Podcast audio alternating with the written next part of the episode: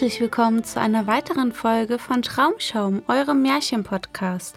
Diesmal geht es in ein Land, das gar nicht so weit weg ist, und zwar nach Frankreich. Und ihr könnt euch jetzt schon mal euer Heißgetränk holen und euch einen weichen, tollen Platz suchen und der Geschichte lauschen vom Mann in allen Farben. Und da geht es nämlich um einen alten Vater, der seine Söhne in die Welt schickt und dort begleiten wir einen ganz besonderen Sohn, der ein ganz kunterbuntes Kleid anhat und dabei sehr viele Abenteuer erlebt. Also lehnt euch zurück und lasst euch von uns berieseln.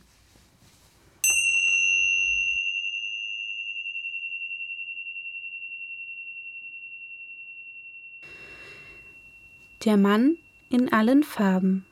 Ein Märchen aus Frankreich. Es war einmal ein alter Holzhacker, der verwitwet war und mit seinen sieben Söhnen mitten in einem großen Walde wohnte. Eines Tages rief der Holzhacker seine sieben Söhne zu sich und sprach Ihr Burschen, bis heute habe ich geschwitzt, um euch euer Brot zu verdienen. Jetzt, da ihr groß seid, geht selbst hin und arbeitet für euren Lebensunterhalt. Ich habe noch genug Kraft, um nicht auf Almosen angewiesen zu sein. Wenn ich nicht mehr kann, so werde ich einen Sack nehmen und von Tür zu Tür um Brot betteln gehen, wie es einst euer Herr Jesus Christus getan hat. Vater, wir sind reisefertig. Wenn wir Geld haben, werden wir euch welches bringen, und ihr sollt nicht betteln gehen. So geht, der liebe Gott bewahre euch. Aber zuvor will ich noch jedem von euch ein Geschenk machen. Der alte Holzhacker öffnete nun seinen Kasten. Darin befand sich ein Kleid. Das war aus allen Farben zusammengestückelt. Weiterhin eine Börse. Die enthielt sechs Dukaten. Er gab jeden einen Dukaten, wobei er bei dem ältesten der Söhne anfing so dass für den Jüngsten nichts mehr übrig blieb. Die, welche ihre Dukaten empfangen hatten, verabschiedeten sich von ihrem Vater und gingen fort. Dann sagte der alte Holzhacker zu dem Jüngsten, der noch wartete Bursch, nimm dieses zusammengestückelte Kleid und sei nicht neidisch auf deine Brüder. Du wirst der Mann in allen Farben sein. Gesagt, getan. Der Mann in allen Farben nahm Abschied von seinem Vater und ging fort. Bei Sonnenuntergang gelangte er an den Saum eines großen Waldes und streckte sich unter einer Eiche nieder, um hier die Nacht zu verbringen. Bei Sonnenuntergang gelangte er an den Saum eines großen Waldes und streckte sich unter einer Eiche nieder, um hier die Nacht zu verbringen. Der Mann in allen Farben war gerade am Einschlummern, als er Schreie und Geräusche in den Ästen vernahm. Eine Drossel war es, die bei ihrem Nest klagte, weil eine Schlange sich emporgeringelt hatte, um ihre Kleinen zu fressen. Sogleich nahm der Mann in allen Farben seinen Stock und schlug die Schlange tot. Die Schlange war aber von der Art derer, die das unter der Erde verborgene Gold bewachen. Sie hatte in ihrem Bauche zwölf Doppel-Louis d'Or und ebenso viele spanische Quadrupel. Gut, sagte der Mann in allen Farben. Die Doppel-Louis d'Or sind für mich und die spanischen Quadrupel für meinen Vater. Er streckte sich wieder unter der Eiche aus, schlief die ganze Nacht und ging bei Sonnenaufgang weiter. Er streckte sich wieder unter der Eiche aus, schlief die ganze Nacht und ging bei Sonnenaufgang weiter. Nach drei Stunden Marsch machte er an einer Herberge an der Seite der Straße Halt. Als er Suppe gegessen und eine Flasche getrunken hatte, bezahlte er die Pächterin und fragte sie nach dem Weg. Mann in allen Farben, wenn du immer geradeaus gehst, so wirst du in drei Tagen in Paris sein. Wenn du aber rechts gehst, so kommst du um Mittag in das Land des Hungers und des Durstes. Und ich weiß nicht, wohin du dann gelangst. Der Mann in allen Farben hielt sich rechts. Gerade um Mittag gelangte er an das Land des Hungers und Durstes. Dort gab es keinen Fluss, keinen Bach, keinen Brunnen, keine Quelle. Die Erde war dort so trocken wie der Boden eines Backofens. Menschen und Tiere, groß und klein, Gras und Bäume, alles kam dort um, gekocht und gebraten von der Sonne. Drei Tage und drei Nächte lang wanderte der Mann in allen Farben, ohne zu essen und zu trinken. Da fand er einen Toten auf dem Boden ausgestreckt, der noch in seiner rechten Hand eine schmiedeeiserne Stange hielt, welch neun Zentner wog. Der Mann in allen Farben beerdigte den Toten, betete für ihn zu Gott, nahm die neun Zentner schwere schmiedeeiserne Stange und wanderte weiter, bis der nächste Morgen dämmerte. Bei Sonnenaufgang hatte er das Land des Hungers und des Durstes hinter sich aber vor ihm lag ein Gebirge, steil wie eine Mauer, welches mehr als hundert Klafter hoch aufstieg. Am Fuße des Gebirges gewahrte er ein Haus, dessen Türen und Fenster sperrangelweit offen standen. Es war das Haus des ohne Seele, welcher gerade unterwegs war, um seinen Rundgang zu machen. Der Mann in allen Farben trat ein. Er nahm einen Brocken Brot vom Brett, stieg in den Keller, um sich Wein zu holen, und begann zu essen und zu trinken. Hierauf legte er sich ins Bett mit der neun Zentner schweren schmiedeeisernen Stange in Reichweite und schlief bis Mitternacht. Da wurde er durch das laute Gepolter geweckt. Es war ohne Seele, der von seinem Rundgang zurückkam. Ho, ho, ho, Wer hat sich da bei mir eingenistet? Warte, du Dieb, warte, ich will dir den Geschmack am Brot verleiden. Aber der Mann in allen Farben war schon aus dem Bett gesprungen und hatte die neun Zentner schwere schmiedeeiserne Stange mit der Hand umklammert. Nun gab es einen großen Kampf, welcher drei geschlagene Stunden währte. Schließlich wurde der ohne Seele durch einen gewaltigen Schlag auf den Kopf zu Boden gestreckt. Mann in allen Farben, lass mich nicht länger leiden.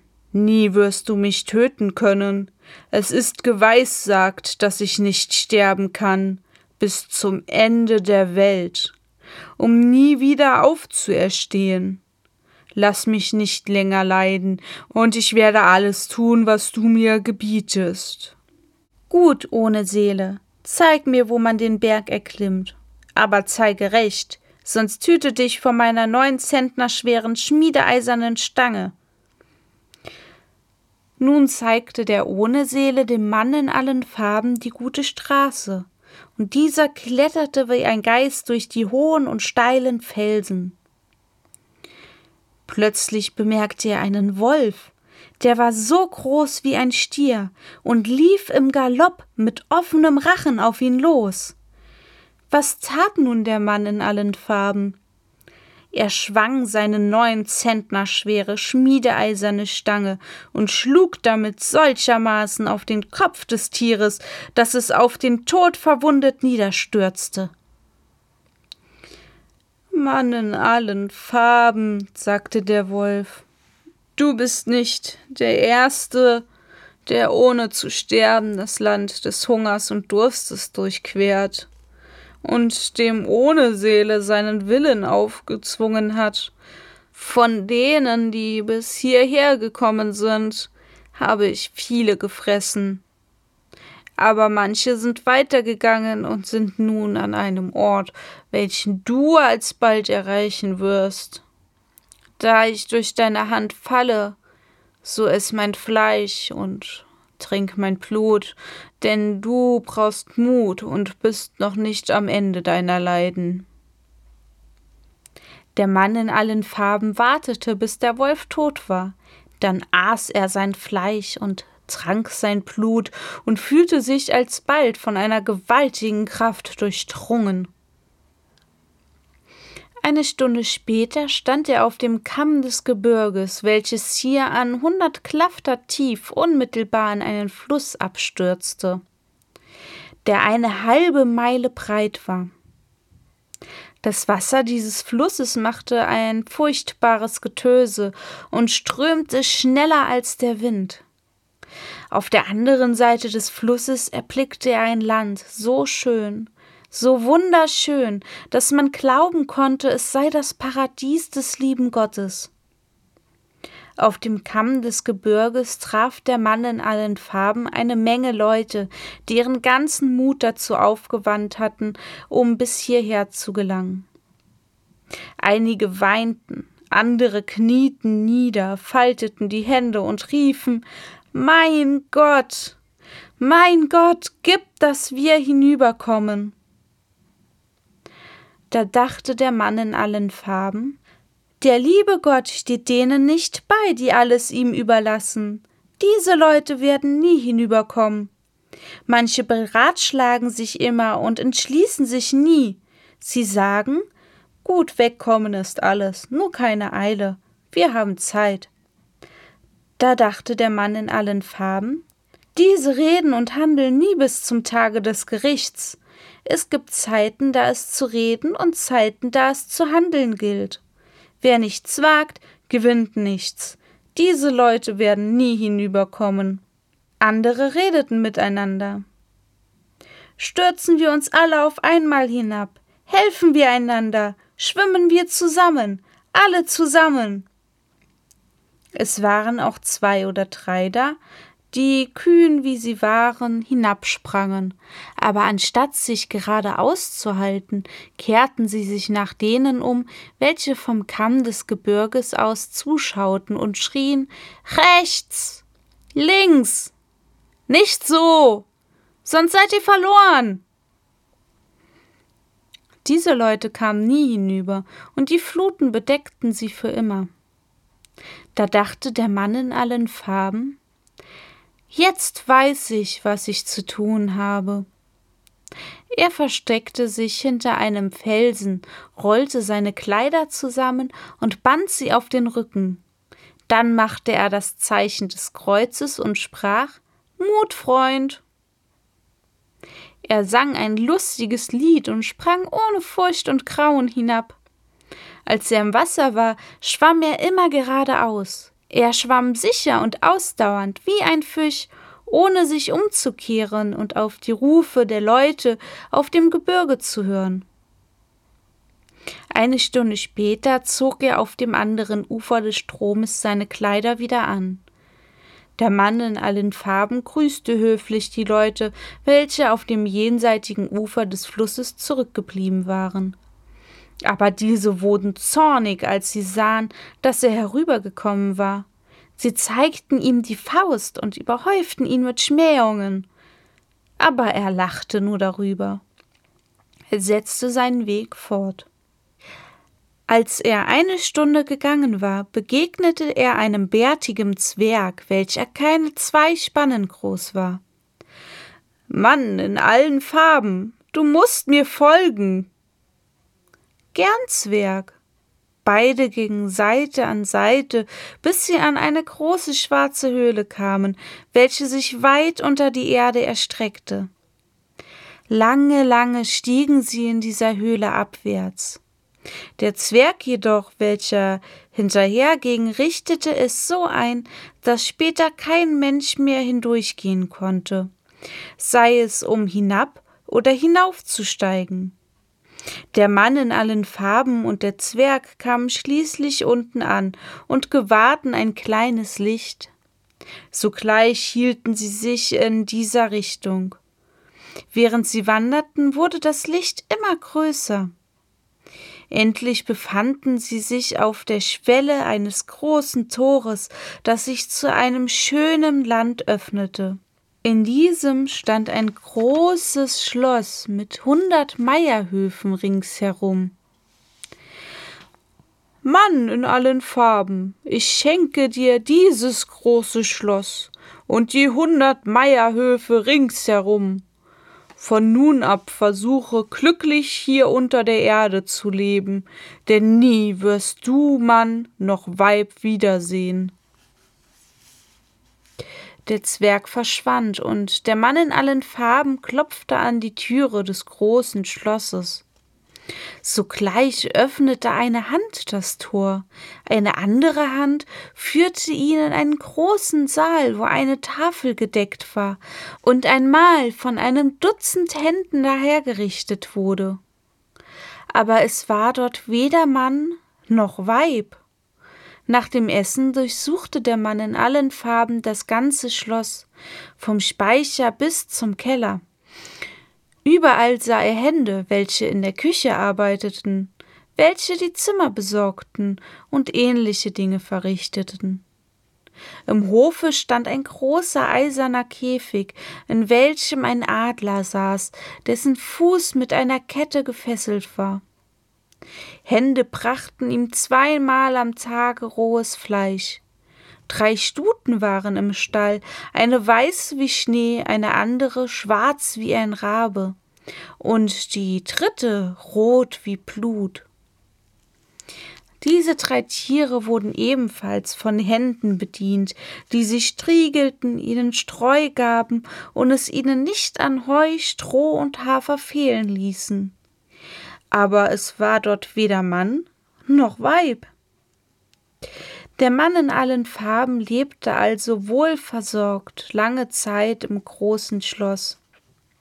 Aber er war immer allein und wurde eines solchen Lebens überdrüssig.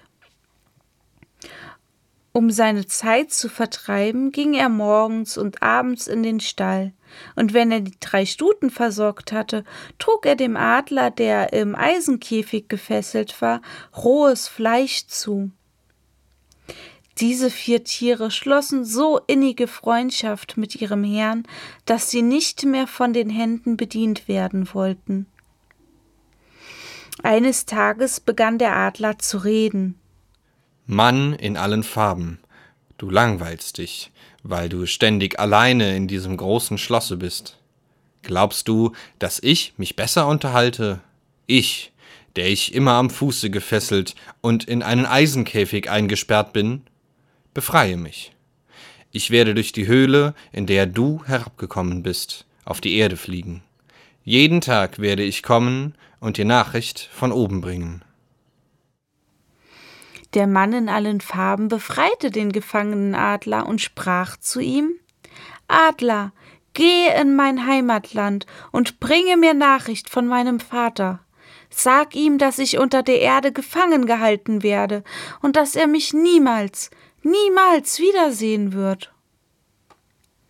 Der Adler flog davon und kehrte noch am gleichen Abend zurück. Mann in allen Farben. Ich habe deinen Vater gesehen. Er ist uralt, er kann nicht mehr arbeiten. Drei deiner Brüder helfen ihm, so gut sie können. Aber sie verdienen nicht genug, um ihn zu ernähren.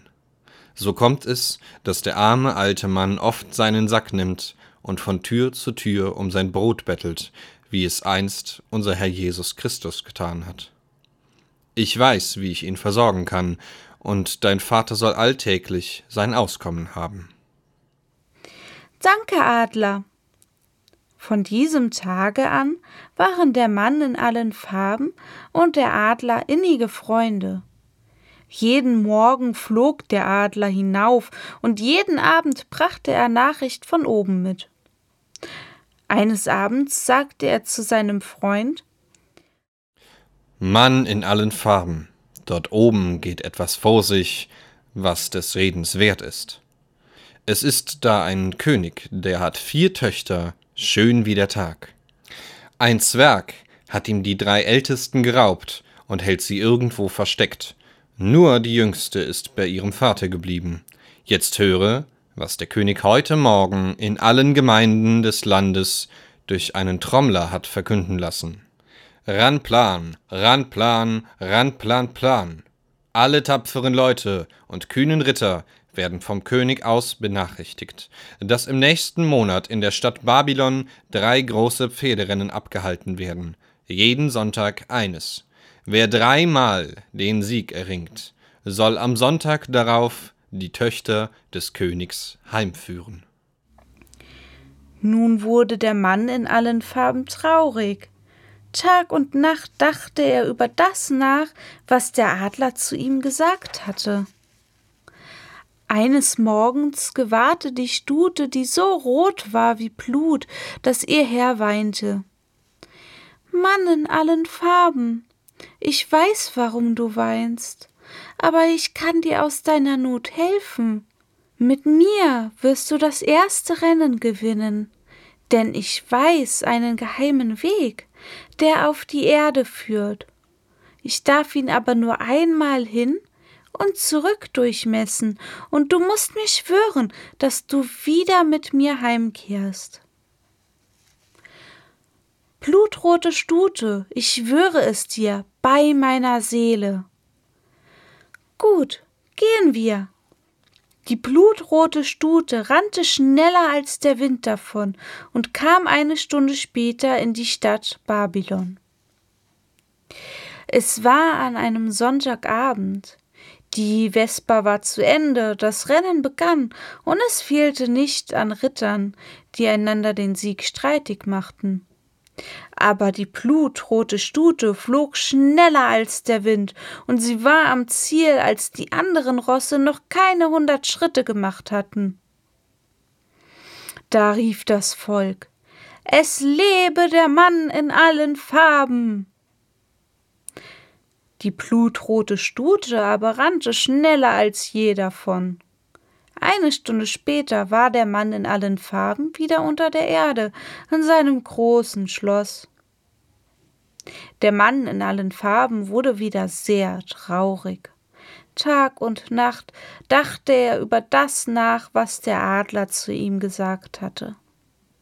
Am nächsten Sonntag gewahrte die Stute, die so schwarz war wie ein Rabe, dass ihr Herr weinte. Mann in allen Farben, ich weiß, warum du weinst, aber ich kann dir aus deiner Not helfen. Mit mir wirst du das zweite Rennen gewinnen, denn ich weiß einen geheimen Weg, der auf die Erde führt. Ich darf ihn aber nur einmal hin und zurück durchmessen, und du musst mir schwören, dass du wieder mit mir heimkehrst.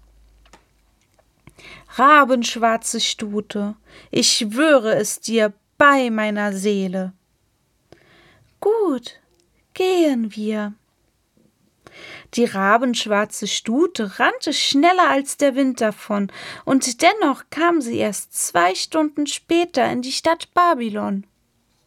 Es war an einem Sonntagabend. Die Vesper war gesungen, seit einer Stunde hatte das Rennen begonnen, und es fehlte nicht an Rittern, die einander den Sieg streitig machten. Aber die rabenschwarze Stute flog noch schneller als die blutrote, und sie war am Ziel, als die anderen noch auf der Hälfte des Weges waren.